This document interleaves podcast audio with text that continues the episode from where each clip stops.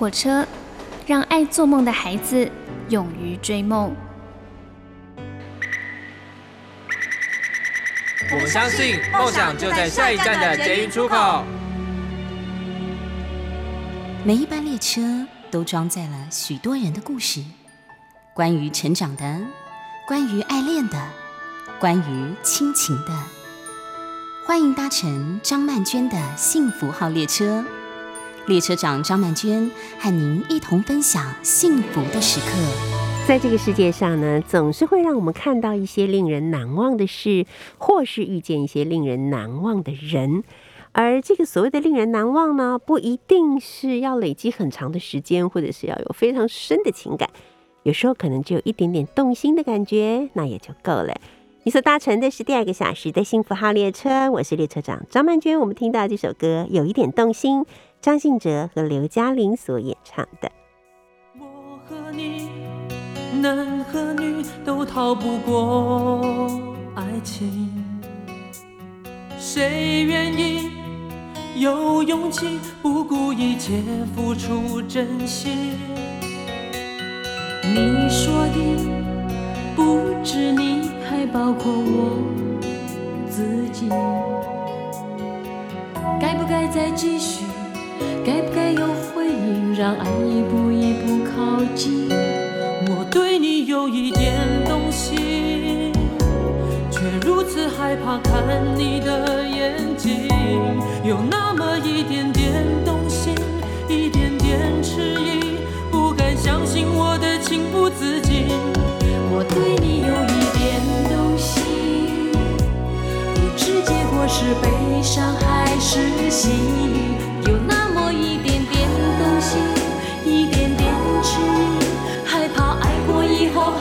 失去，难以抗拒。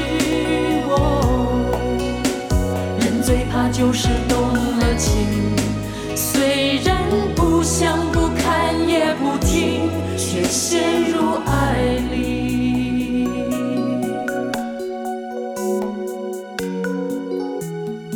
最近呢，我是没有什么特别的动心的经验哈，但是。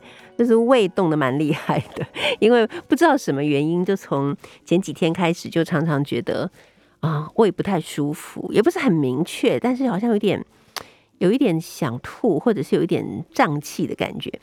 那到了昨天下午的时候呢，就突然之间大爆发，就是非常的痛，痛到没有办法直起身子来，就是就缩成一团的那种痛。但也不是一直一直的痛，哈，可能是痛一阵子，然后又比较好了，然后又痛一阵子又比较好了。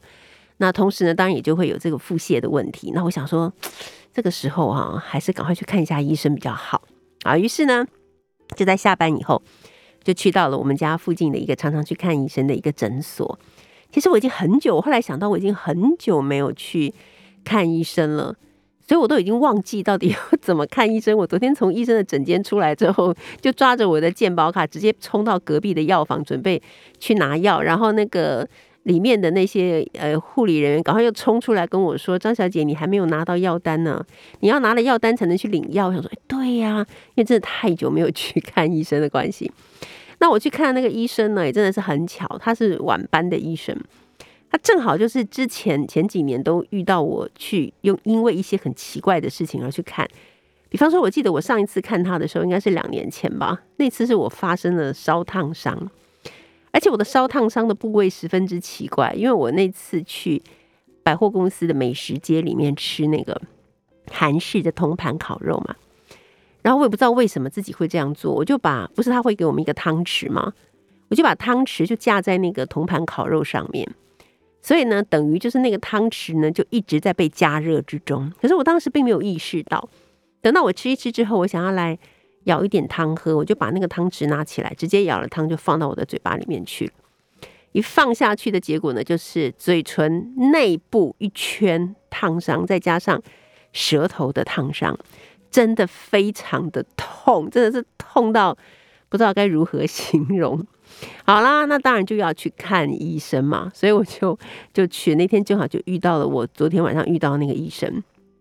当我告诉他我的症状，他看完以后，他真的就是你可以明显感觉到他那种觉得非常不可思议的表情。他说：“怎么会造成这样的烫伤？就觉得很奇怪。我就形容给他听，然后我真的有觉得他有一点想要偷笑，但是他基于一个医生的那个平哥，所以他还是有忍住。他说：“哦哦，原来是这样子，哎，竟然会这样。”他 他就用这个方式来表达他的那种不可思议的感觉。好，所以我想我应该给他留下了非常深刻的印象。所以当我昨天再度走进去他的诊间的时候，他看到我就他的问法是说：“哎呦，你怎么了？” 他是说：“哎呦，你怎么了？”想说这个笨女人又闯了什么祸了那种感觉。那我就跟他说：“啊，我胃不舒服啊，很痛啊什么的。”然后他就就是帮我做了一些检查，然后他就要敲一敲你的身体，看会不会痛嘛。然后就把他手放在我的。胃的前方的那个部位，然后就敲敲敲，然后问我说：“你会痛吗？会不舒服吗？”我想告诉他说：“其实那也不是我的胃，那是我的脂肪，我的体脂肪，并不是我的胃。”可是我觉得，我如果这样跟他讲，他一定又会受到很大的惊吓。以后要看到我，他就会夺门而出。所以我还是还是很含蓄的说：“哦，还好，不怎么痛。”哈，好，我们要来讲一个蛮有趣的法案。好，呃，很多动物，很多爱护动物的人都常常会呼吁说，以领养代替购买。可是我最近终于明白，为什么有这么多的领养，还是还是会有人要去购买。因为我可能养了猫以后，我比较注意到跟猫相关的一些网站或者是社团，我就常常看到有些人，他们就在抱怨说，家里的猫到处乱尿尿，或者打架打得很凶，或者是已经养了三年还碰不到它的一根。手指头之类，就是各种疑难杂症。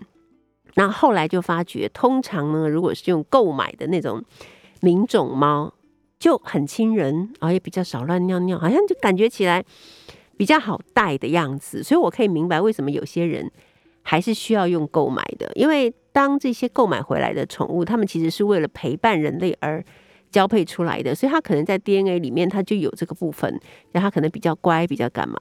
好，所以虽然我不购买，但是我可以理解为什么有些人，呃，他不愿意尝试领养，而是还是用购买的方式。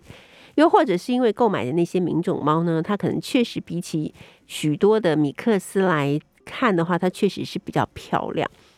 不过因为我本人有一点脸盲的缘故，连动物的脸我也会有点盲，所以我就觉得如果都是品名种猫的话，其实它们长得真的有点像。我觉得我可能无法在一群猫里面认出我家的猫，但是呢，因为我们家的猫是米克斯，所以它们真的就长得很特别，就是不会不会在一群猫里面认不出我的猫的那种感觉啊。好，但是这句话就是领养代替购买，一定不是一句空话喽。在法国即将啊有法律上的效力了。法国参议院在二零二一年底呢，压倒性的通过了《广泛动物权利法案》。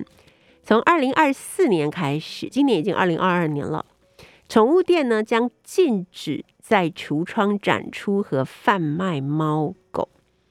诶，那这样的话还会有宠物店吗？啊，那如果有养宠物的需求，必须向保护团体或是其他人领养，或者是直接从繁殖场购买。诶。所以还是可以从繁殖场购买，只是不能在宠物店购买这样子。那至于兔子跟鱼类呢，就可以继续在店内贩售，但是同样禁止展示哦，它是不可以展示的，以避免冲动性的购买。因为有时候真的，你看到那个小狗小猫，就觉得好可爱。除了好可爱，还有一点好可怜，然后你就会觉得你是救世主，我也可以把它带回家给它幸福。但到后来才发现，原来想象的跟现实真的有很大的差距哈。除了购买七日内可以解约之外呢，购入者也需要签署证明具备饲养的相关知识的文件。根据外媒的综合报道，有二分之一的法国人养宠物，而每年却有十万只的宠物被遗弃。反虐待动物法案通过之后呢，将会对虐待遗弃动物者进行更严厉的惩罚。法国农业部长德诺曼迪发推文表示，宠物呢既不是玩具，也不是消费品，并且赞许这是对抗弃养宠物的重大改善。那这次呢，法国的反虐待动物法案呢，不仅针对宠物，也包含法国一百二十多个。巡回马戏团中数千只动物的命运，将会从二零二八年开始禁止野生动物的表演。我觉得真的太好了，我真的每次看到野生动物的表演，都心里觉得好难过。然后海豚跟虎鲸的表演呢，将会从二零二六年开始禁止。嗯，对，我觉得这也是一个好消息。不知道我们台湾有没有可能有一天会走上这条路啊？他他有特别讲哦，他说只是不准在宠物店里面贩卖，主要是因为宠物店一定要展示很多的动物，其实那样的展示对他们对动物来讲可能是极大的负担跟压力。或者是恐惧啊，但是如果你去这种合法的繁殖场，你还是可以去购买的，不是完全不准购买哈。好，我们接下来听听这首歌，这是许书豪所演唱的《空白键》。到了过头，空白键按下，暂停一下。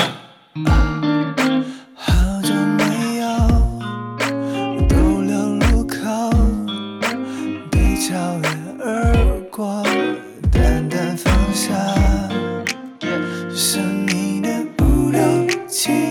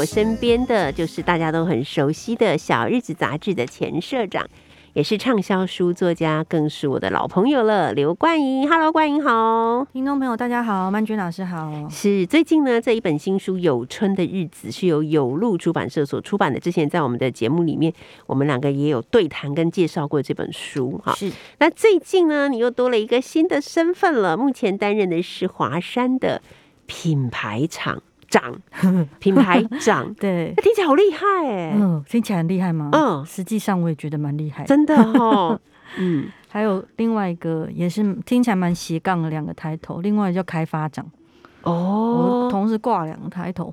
我觉得开发长我比较可以理解，对，品牌长大概就是因为我刚刚有跟老师聊了一下，那如果听众朋友对华山有点认识的话，他其实是在巴德路。跟那个金山南路那一带，一个应该算是台湾最知名的文创园区。是，然后呃品品牌这端要做的事情呢，其实我现在在体会这件事情，因为以前在小日子就是从平面媒体，然后开始转型，然后出来开店嘛。但就华山的这个园区来讲，他们其实是呃有空间。然后里面有各种软体跟活动在流动。但是说要呃形塑一个他们个人的品牌，其实软体的内容还没有很丰富，自己的啦，就大部分都是来参展的对象。对对对，所以他们在那边也已经十年了，嗯。就是那个台湾文创跟华山这个品牌，是。可能在构想未来有什么新的发展的可能，嗯，了解，所以就比我自己预期的要早出来开始工作了。真的耶，又再度出道了哈，真的，我本来想要那个从去年五月一直睡到今年六月，超过一年就对了，对是不是？睡一整年，因为因为之前真的工作非常辛苦，压力也很大，对不对？但是今天我们其实碰面啊，在新的一年二零二零二零二二年来临的时候，第一次跟冠莹碰面，我们其实是要来聊你的另外一个你的个人的课程，是。这个非常有意思，这是在天下学习开的一个线上的课程，告诉大家如何写出好的文案，没错，对不对？嗯，为什么你会觉得写文案这件事情很重要呢？因为我觉得现在的销售，不管是在实体通路上，或者是嗯、呃线上，就是所谓的虚拟通路，嗯网购，嗯那消费者的消费行为更情更跟价值认同合在一起。就以前的消费行为比较像是。呃，纯粹买一个东西，但现在消费者多半会去在意品牌所代表的文化跟内涵，或者是意识形态。嗯所以你在商业行为这件事情里面，要如何借由文案这件事情，就是呃产品旁边的文字，或者是活动旁边的文字，清楚的让消费者了解你这个品牌所代表的是什么，嗯或者是那样子的文字是不是真的可以达成有效的消费行为？嗯因为现在的那个呃产品行销跟文案很多，因为商业行为变得很多种嘛，对，然后网络媒体也很多，也就是所谓小编这个工作的人很多。嗯但我自己观察，因为会去应征小编工作的同事或同学们，大部分都是偏之前，因为小编这个工作其实就是很晚近才出现的嘛，所以我觉得他们在文字的历练上其实就还不够深，对，所以其实很常可以看见我会觉得不太优秀的小编作品。嗯嗯或者是小编发文。那我就觉得，如果这个工作其实未来感觉就是会变多，然后为了商业行为去撰写文字的这个模式也会变多。然后我就想说，来把经验做一个分享跟传承，让大家想想怎么样为了商业导向去写文字这件事。嗯，嗯，所以其实文案它真的不是文学作品，更不是诗，它其实就是有一个很强烈而且很明确的，行销的一个意念或者是企图，对不对？嗯？而且我在我的课里面有讲到，就是因为我以前带过的行销跟文案，常常会有一个卡住的地方，就是他们会跟我分享说，他其实没有对这个东西很有兴趣，他现在要卖的，哦，他自己没有很有兴趣，因为你一定会碰到不同的产品跟客户，除非你就是专门在某个品牌下面做那个东西，嗯。而且你又很幸运，刚好找到你最喜欢的东西，的产品的公司去上班。但如果不是这样的话，其实你大多的是有机会，就是去必须去行销那些其实你不熟悉，跟你也没有那么喜欢的东西。嗯哼，然后，所以我带过很多同事会说：“诶，我对这个产业其实没有兴趣啊。”或者是像以前在小日子的时候，那媒体常会接很多不同品牌的合作广告案嘛，对，所以有的时候编辑或者是行销要帮客户写文案，那编辑可能对这个呃领域跟产品本身就不够了解，嗯也没有爱，所以下笔的时候就没有热情。这件事情是很难突破的对一个关卡，他们会觉得啊，我不喜欢，我没有办法去推销。嗯，但是就像刚刚老师说的，文案本身就已经完全不是文学创作的范围了，所以它其实它根源的不是你的呃你真心的有没有真爱？对这不重要，对不对，它是你就把它当成在学校修一门课，它是一个专业的领域，你要了解它的整个产业生态发生的行为，以及最后你链接到了是什么样的消费者，你才能用他们的语言来跟他对话。这无关乎你自己喜不喜欢，这就是工作专业度的展现。真的耶。嗯，可惜我已经离开大学了，不然一定很想请你来开文案课。因为我发现现在很多，比方说中文系，因为我们都是中文系嘛，现在很多中文系的学生其实对于未来的前途是特别悲观而而迷惑的。嗯，因为有一个最近有一个大学的系主任跟我联络是中文系的，他就跟我说，他们系上一年会有，就是大一的时候，两个班会有八十个学生进来，但是提出转系申请的有二三十位，嗯，然后最后成功转出去的有十几位。嗯好，他说如果这二三十位是都成功转出去的话，我们的系一下子就缩水了。然后我问他为什么这样，他就说现在这些很多中文系的学生不知道自己以后能干什么，他们觉得是很没有出路的一条路。嗯。因为我之前也听那个叶秉成老师分享说，他的哲学系教授朋友嗯。及中文系教授朋友跟他没有说是哪个学校了，嗯嗯。然后就跟他分享说，呃，其实对教授本身对教学很有热情，所以在大一新生刚开始的时候，他还特地邀请了家长来做说明，这样，嗯，然后就讲的呃口沫横飞，然后最后 ending 的时候就 Q&A，然后问各位爸爸妈妈有没有什么问题。然后爸爸妈妈就全部厚厚十几个这样很踊跃举手，然后点了一个来发问，然后爸爸又说：“请问老师要怎么转系？”然后剩下十几个都把手放下，都是一模一样的。所以所有爸爸妈妈都是要来问老师怎么转系，怎么转系比较容易对这件事情。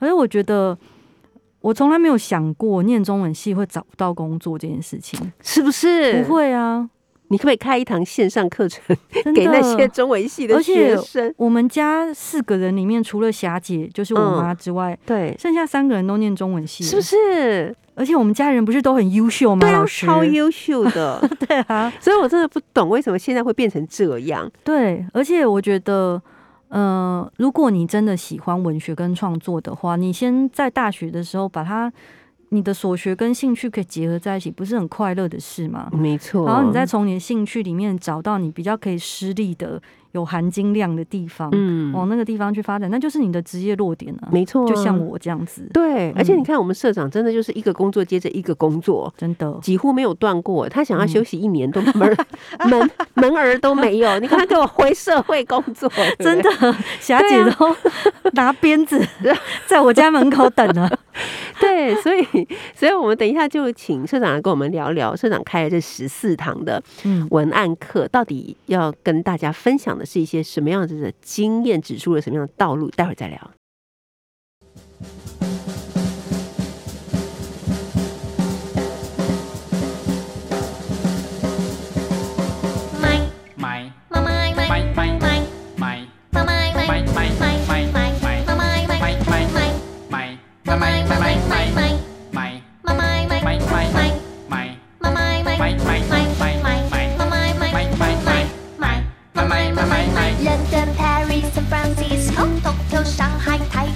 hỏi Chúc quân, chúc quân, chúc quân Ta sẽ câu go Visa Master để vụ go Mày.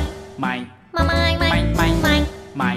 Mà mày mày mày mày mày mày mày Mà mày. mày mày. Mày mày mày Mà mày mày mày. mày. Tình yêu đến sinh sôi tràn lờ lờ hoa bá Hãy cầm bóng bóng mà chuyện chân sự thật có thông báo ra hoa bá Mày như kia chân lão bá, mày như kia chân lão ma. Oh my god, the mong ba Cho chân em 我们的好朋友，电视上说借钱很光荣，办了一张又一张，再来一张不嫌多，刷刷刷刷刷刷刷刷刷刷刷刷刷刷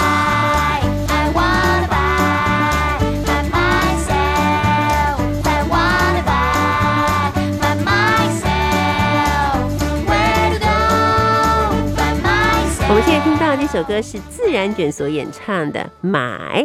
你所搭乘的是第二个小时的幸福号列车，我是列车长张曼娟。今天呢，来跟我们聊天的是目前呢担任华山品牌长，还有开发长，开发长，嗯，啊，是杂志工会的理事啊，是畅销书的作家刘冠莹，冠莹，老师，我的 title 你只要使用您本人的好朋友这个就好了，这样其他都不用，是这很威风哎、我在好外面都是用这个在闯荡江湖。对，因为我都没什么好朋友，所以我的好朋友真的很厉很厉害害。嗯，好啦，来，我们来聊聊这个十四堂课啊，这个文案行销实战。其实不只是呃，我我因为现在有很多小编嘛，然后其实也有很多所谓的网军，对不对？对网军也要看他文案写的好不好，嗯而且网军网军也很赚钱啊，对不对？没错，对，所以我觉得真的很多人都应该来上这个课啊，甚至于包括老师，学校里面的老师都很需要，因为嗯你如果可以先把你的课程用很好的文案创作出来给学生看，可能大家就会很有兴趣，很认真在学习嘛。那这十四堂课的第一堂课呢，是在讲什么？让商品爆红热卖必备的文案力。是对，你可以举个例子来说明吗？一开始其实这一堂啊，就是所有老师的第一堂课，那个重点都是在自我介绍。是啊，是啊，没 错，就是你要如何成功跟学生自我介绍，然后嗯让大家觉得你很厉害。样这堂课必须要上，这样对，也是一种自我文案的方法。对，所以从第一堂课，我就是因为呃，我跟我荧幕前的学生，因为它是一个线上课程嘛，所以其实我不知道谁会买跟谁会看。哦我是以一个要对一所有的一般大众讲话的态度去自我介绍，嗯哼，所以我就先从我以前是呃媒体出身的嘛，对，然后后来一路到呃做产品、开店做生意这件事情，然后去分析我是怎么看待文案这件事情的。第一堂课我讲的是我对文案的看法，嗯。然后我也很开宗明义的跟可能会买我课程的人说，因为如果在线上试看的话，是可以看到短短的第一集的精华，哦，但是因为我的文案课跟其他老师教的有点不一样，所以我在第一堂课的时候我就很清楚的讲了，我就跟学生们说，就是如果你有期待这堂课里面有一个 A 加 B 等于 C 的公式，因为很多线上的文案课或者时下文案课是这样教的，就比如说你把什么加什么套在一起会等于什么这样子，嗯像数学一样这。感觉也蛮像是那种传统的作文补习班，就是告诉你第一段一定要怎么写，然后中间怎么转，最后怎么结，这样对对对，哎、老师觉得这种作文教法，你觉得它短期有效，但它很容易造成这种比较僵化跟限制思考的写作者。对，会写出来会蛮降气的。对，而且你会发现后来你会发现就是，哎，这些人怎么都这样写啊？同一个补习班出来的，那因为种感觉。呃，我的因为我念台大中文系嘛，所对以我有一些同学就是在开补习班，或者他有在作文补习班教课嗯的。然后我还记得大家就是在刚出来教学的那头几年，就在热烈讨论说，因为我们出来教学的那几年，呃，比较成熟的是，就是刚刚我们说可能比较降气的教法。比如说它是四段，然后 A B C D 各写什么，其实我们也是这样被教大的。嗯嗯，但是你去念文学的话，你就会发现，其实文章结构就不是这样子，也有很多种。所以，呃，我们很多同学刚入行去教的时候，就天人交战，嗯嗯，会想说，你到底是要按照世俗下的教法，还是你要用启发式的作文教学？因为，呃，有这个迷失或者彷徨的点，就是如果你的考卷很多，老师在阅卷的时候，因为我没有当过阅卷老师，我不知道他会不会呃那么仔细的看每一篇。嗯哼，如果不会的话，他是不是就是头尾看一看？嗯，但是如果他用启发式的教法，可能会有小孩写出比较发散的嗯开头，跟结尾，嗯哼，所以他在得分公式上就不会那么高。嗯，所以我还记得我们同学那个时候很热烈地讨论这件事。那我自己呢？因为我觉得，呃，起承转合或者是有公式的作文写法，我不是这样被启发的。嗯虽然我还是可以写出好东西，那所以我在第一堂课就跟可能会买我的课程的同学说，我的这堂课十四堂课听完下来，你不会获得任何的公式，嗯你也不会马上就变成一个很厉害的人，但是我把我过去就是呃。琢磨下那个时间，不然大家就想出我的年龄了。就是呃，过去大概呃三年呢，在这个职场打滚的经验浓缩成，听众朋友想说三年，那你出来教什么教屁教啊，神经病！然后就过去在职场呃磨练出来的对于文案的看法，以及因为我本身很爱买东西，嗯的精华浓缩起来，就比如说你是怎么看待你生活中你所看到的各式各样的文字，你是怎么吸收它的，就是我的比较呃启发式的教学。我希望你以后在生活中怎么启发你自己写文案这样子，嗯，但所以我不会给他任何的公式，因为我的课程上线的时候，同期我看到有其他的老师在其他的平台也有课程上线，嗯然后我也去看了他的预告，他的呃课程简介内容下面就是说，呃，我会给你那个文案爆红的捷径。然后我就想说，捷径有这个路吗？有这条捷径吗？因为像我这种，呃，像我们这种念文学，然后出来又做媒体工作，一路都在写的人，而且我觉得我自己算非常喜欢在写的，我都不觉得有一个捷径，嗯，我不觉得有这个东西，而且我觉得现在的小编因为文案非常的多，所以如果你真的套那种套路下去写的话，嗯其实消费者是麻痹，对，没错，因为现在消费者接受的资讯太多，是的，所以主流的套路其实都是就是一样。嗯，然后，如果你就是真的照按表操课的那样写的话，消费者其实不会接收到。但文案的存在价值在于最后一里路，就是被消费者接收、喜欢，然后你 inspire 他，激发他的什么事，或他真的去买，这才叫成功的文案。但如果你只是丢出东西来，然后最后一里路没有什么感动，或者是没有转化成任何行为，这文案基本上就失败了。嗯，所以我觉得现在很多呃来做文案工作年轻人，比较年轻的同学，可能会想说，因为一时之间会被主管一直改、一直改、一直改，所以可能会想要按照传统的套路来写，但是那个丢出来的东西效果是不好的。嗯，所以我后来就是在第一堂课跟同学们说，其实那个感动人心的才是文案，没就是没有经过脑袋跟感情的，就是文字。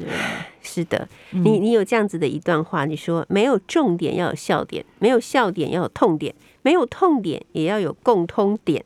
上述的点都没有，请你不要写。真的，我还想写完这一点，然后想说自己是不是很严苛。可是我就最近就是一直以消费者的身份看到大量的文案是，嗯就是看完以后，我会想说，你这到底是写给谁看？嗯嗯，就算他跟我是不同温层的消费者，我也不完全不会买单。他就是一个没有经过消化，也没有放入任何刺激因素的文案，我就觉得这实在很浪费资源，做出这种东西来，你都要做了，你为什么不不做好一点。对啊，可是我为什么不用？可是我真的，相信，在没有经过训练，或者是没有一些潜移默化会启发嗯，的的一些新手吧，我觉得他们确实是很难进入那个所谓的捷径、嗯或者是嗯，路径啊。对，所以为什么需要冠莹的这个课就是这样子？因为有些人他可能文字还是可以，不是不可以，对。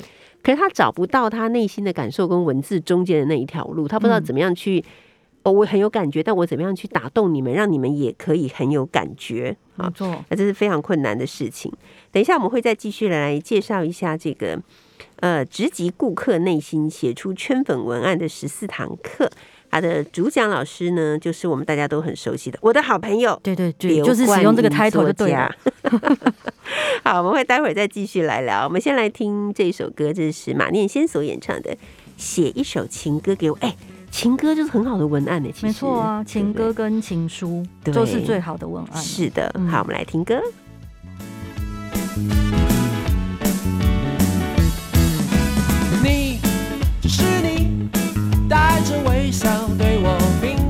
眼睛。嘿，就是你，送我回家，不管刮风或下雨，陪我去看电影，带我去吃好吃的东西。但是爱情不就这样而已。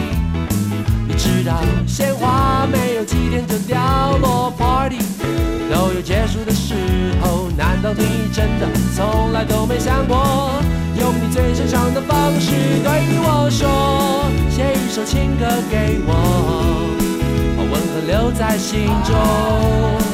这么久，你怎么都不懂？哦哦哦，写一首情歌给我。把温和留在心中。不知道我还要等多久。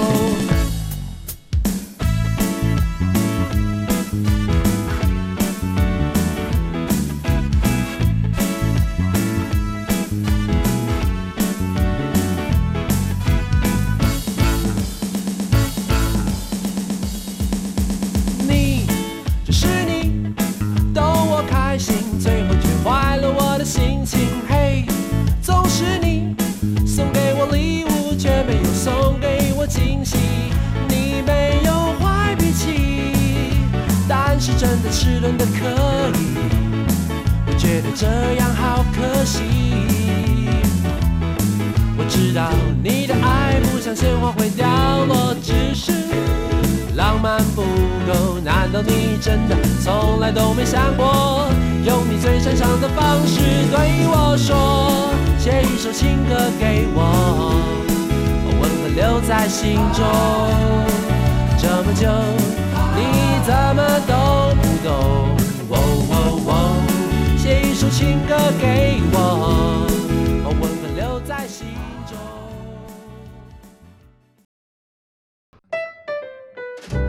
中。你所搭乘的是第二个小时的幸福号列车，我是列车长张曼娟。我们今天邀请到的是大家都很熟悉、也很喜欢的精神科医师、荣格分析师、畅销书作家邓慧文邓医师。邓医师呢，此刻要跟我们聊聊的这本书，其实是他十年前出的书，叫做《非常关系》。可是过了十年之后，这本书呢重新再版，而我们看到里面谈到的好多好多的关系跟样貌。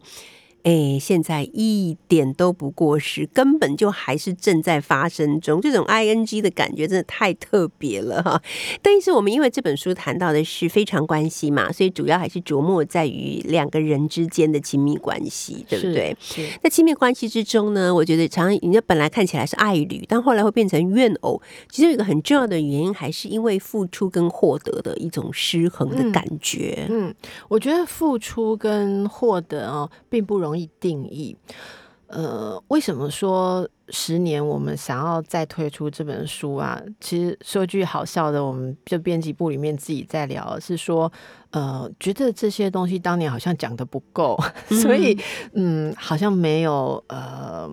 还不够到我们期待的说，呃，可以用新的方法来帮助大家看感情，还是很多人现在来求助的问题，跟十年前可能他们解自备的人还是在重复一样的事情，所以我也很希望，呃，大家如果有机会可以翻翻这本小书了哈，例如说付出跟获得，我想举一个例子，啊，有个妻子，她在结婚二十年的时候，呃。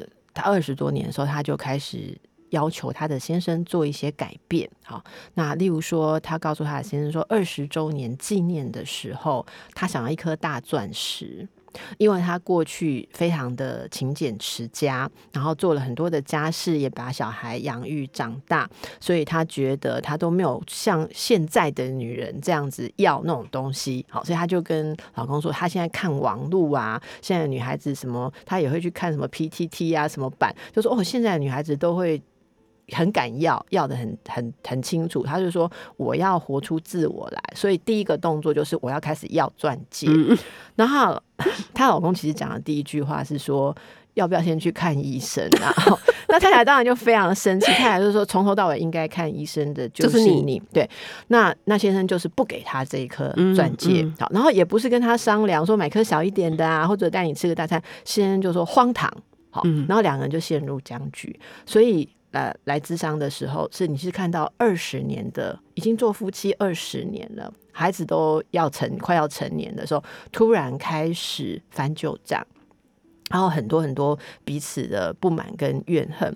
刚开始这太太进来的时候是，嗯。气势非常的强，好，就是他就数落说数说他这二十年来做了什么，然后先生都不讲话，嗯，完全都不讲话。到后来呢，就说你再这样不讲话，太太就说那表示你连跟我讨论的诚意都没有。先生说好，你想听我就讲。现在一开口连续讲了一个小时都没停哦，好，先生就说当初结婚的时候，我想要有多一点的时间跟家人相处，你却说要。工作多接一点，然后有升迁机会的时候，你叫我一定要去把握，因为以后才能给孩子比较好的环境。然后我忙忙忙忙忙做很多事情，我也非常的疲累。好，那我每次回到家呢，还要看你的脸色，说你做家事做的很累，但是我也很累。如果我说我工作很累，你就说怎样赚钱很伟大吗？如果没有我帮你的话，你能出去？呃，毫无后顾之忧的赚钱嘛？他说这些我都忍耐，好，然后家里面装潢的色系呀，什么生活全部都照你的意思。结果这个男士还说了一件事，他说我已经睡了二十年有花的床单。我问他说：“哎，不好意思，先生是什么意思？”他说：“这就是一个重点。”他说：“这就是一个重点。”他说：“我非常讨厌有花的床单，但是我每天被子拉起来，我就在心里叹一口气说。”好啦，这就是我对他的爱。然后这先生告诉我说，所以你说我从来不送你花，但是我每天都送你花，把我自己送给你，睡在我最讨厌的花的床单上。嗯好，你看，当一个当一个丈夫说出这样的东西的时候，当太太跟他要说二十年我你亏欠我很多，你要给一颗大钻戒来还债、还情改债的时候，那个已经不是他付不付得起的问题，因为对这个男士而言，大概两克拉钻戒或什么真的不算什么。可是他就跟你意气之争，他突然间人生到了这个阶段，他也要争取一个自己的形象跟位置，说我是个牺牲奉献的男人。嗯嗯而我今天牺牲奉献这么多，我怎么可以演出一种我亏欠你很多？那我算什么？就两个人在这件事上都争执。我我的感触是说，好像人生到了一定的阶段，都要在这个关系里面，好像是呃做一个 review。做一个成绩单，然后这个成绩单竟然是用输赢来定义的。嗯如果我是个好老婆，代表你不是一个好你不是一个老婆所以我比较伟大。可是是两个人抢这个东西的时候，抢到二十年维持的和谐可以撕破脸。所以我觉得这个例子大家可以预想一下，如果现在你的婚姻走到二十年，两个人开始。平衡评估对方的时候，对方会嗯怎么说你？我自己做这个评估的时候，我非常的惊吓。嗯因为我们周围一些朋友都到了 review 婚姻的阶段，我们就开始想说，哎，说真的，我们做这些事情。自觉很伟大，有的甚至自觉很牺牲，但是老公好像完全没有这样的想法，所以我觉得大家还是回到一件事上，像书里面想劝大家一句话是：如果你要服务别人，要确定这是别人有 order 的，嗯。不然你其实是在服务自己良好的 self image，就是自我嗯自我感觉，嗯。你就不要说服务了二十年后，对方还来跟你要你说，哎、我陪你演了二十年，让你自我感觉良好，你欠我，那可能你到时候就会非常崩溃。其实邓医师，你知道我最近啊，因为我在网络上面我有贴，就是那对艺人夫妻闹得沸沸扬扬的婚事。那我的论点是说，我觉得我们其他的路人甲乙丙可以不要再继续去骂了，因为这是他们两个人的事。骂了这么多，声量这么大，以后人家的小孩长大以后看到你们满满的这样子，是作何感想？我的想法是这样，结果当然就引起轩然大波嘛。这种风波你也经历过，所以我 我完全都你这次晋升我有注意到，我有注意到，果然学乖了。然后，因为我想说我是在讲小孩，应该没关系。就我发现很多很多的女性就是非常的愤怒，她们对于我的言论感到非常的愤怒。愤怒的点是在于说，我以为你是一个尊重人的人，原来你一点都不尊重。啊，你有没有想过女性怎样怎样被压迫，怎样怎样？然后我就就也是啊，我就说哦，不是我我不在意这个事情，我在意的是说，我觉得大家不用这么过热。好，我说这样过热是伤害到其他的人，这样。就有有一个女性就说：“曼娟老师，我是已婚妇女，你没有结过婚吧？你不懂。”她说：“我告诉你，这件事情已经引起了所有已婚妇女的感同身受跟同仇敌忾，不热不行啊！”这样。那我想法就是说，所以大家已婚妇女都这么 痛苦吗？大家的心中都有这么大的怨恨吗？然后你去 你们大家在网络上面公开处决一个渣男，whatever，是不是就解决了你们自己人生的问题呢？所以我那时候心里就在想说。邓医师，你真的可以好好的来开发一下这些已婚妇女，好好的来跟他们聊聊，到底他们怎么看待自己，怎么看待对方，怎么看待这个关系。但因为今天节目的时间的关系，所以我们没有办法继续聊这个话松一口气松一口气。但是我相信大家可以从我们邓慧文医师的《非常关系》由平安丛书所出的这本书里面，可以得到更多的启发，或者好好去思考自己下一步的人生。不管你已婚未婚，应该走到哪里去。谢谢邓医师，谢谢，非常谢谢曼娟老师，谢谢大家。好的，我们现在听到的是《因为爱情》，这是陈奕迅和王菲所演唱的。感谢你搭乘两个小时的幸福号列车，我们下礼拜见喽。有时会突然忘了，我还在爱着你。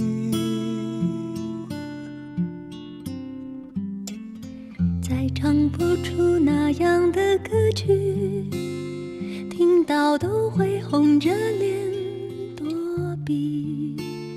虽然会经常忘